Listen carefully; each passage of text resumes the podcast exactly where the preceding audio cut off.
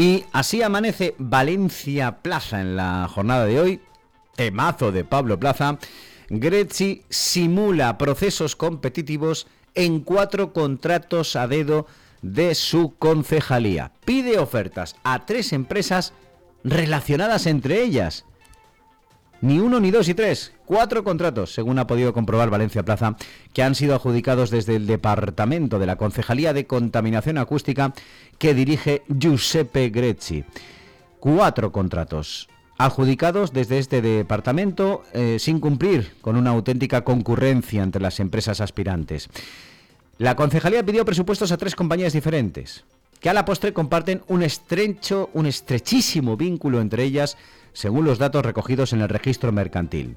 Una praxis irregular, absolutamente irregular, que se ve en el último encargo realizado desde la concejalía, del que informó Valencia Plaza y que se refiere a un estudio del impacto acústico de la red de ferrocarriles de Valencia. Contrato adjudicado a Centro Tecnológico Acústico. Se da la circunstancia que esta empresa está directamente vinculada a las otras dos a las que se solicitaron ofertas, Audiotech y Debretronics.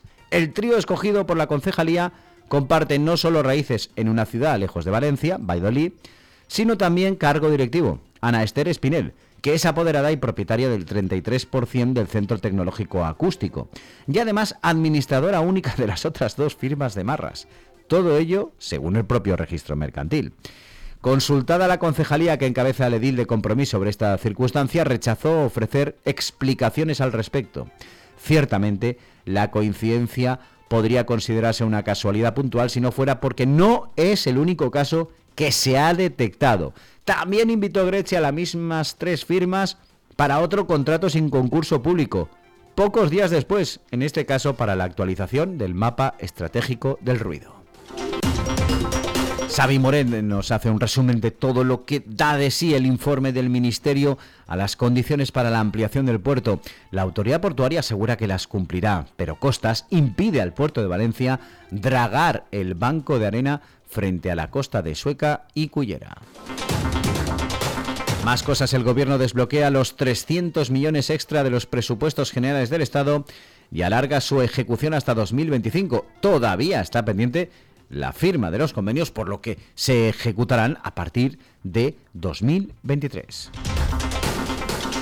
SEAT se abre a proveer baterías a Ford desde Sagún. Aseguran que con gusto les venderán si tienen interés. La Gigafactoría tendrá capacidad para suministrar celdas a 800.000 vehículos anuales. Chimoguar habla de la misión, porque Puig quiere mejorar la comunicación con la Iglesia en su viaje al centro. La comisión decretada por el presidente había sido taponada hasta dos veces por compromiso. Compromís y PSPB, nos lo cuenta Marta Gonzalvo, nos lo cuenta Marta Gonzalvo, se acercan en las renovables pero rompen en sucesiones. Papi Robles traslada un texto alternativo sobre la Agencia de la Energía a Ana Barceló. Por cierto que un experto cuestiona el modelo de renovables presentado por Compromís.